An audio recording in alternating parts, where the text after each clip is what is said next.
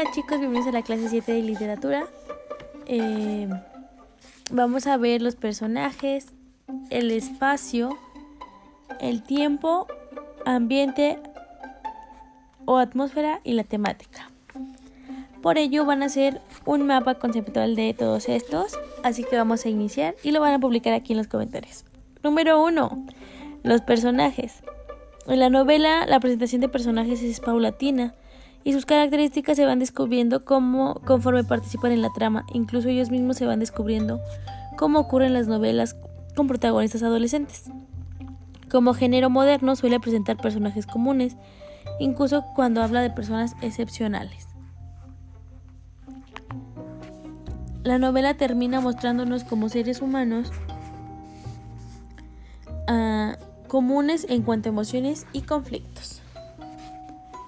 El espacio. La novela hace un uso real, realista y descriptivo de los espacios, un medio con el que el texto sorprende y propone sus acciones, las pone en contexto y les da mayor visualidad. Algunos subgéneros como la novela pintoresca, de costumbres o de viajes, se especializan en la descripción de espacios que vinculan con la emotividad de los personajes. También la novela se hace desarrollar en muchos espacios distintos, aun en el caso de textos que ocurren en un mismo sitio. El tiempo. Puede decirse que la novela ocurre en tiempo subjetivo, porque aun cuando narra los hechos históricos, los acontecimientos nunca se presentan en orden cronológico acostumbrado. Es un género literario que hace un uso más creativo y variado de la temporalidad.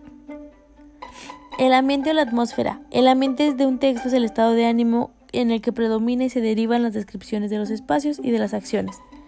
Se trata de las sensaciones que la novela proyecta hacia el lector por medio de la intrigación de tres elementos expresados literariamente con ciertas cualidades o características del lenguaje, que son las descripciones, espacios y acciones.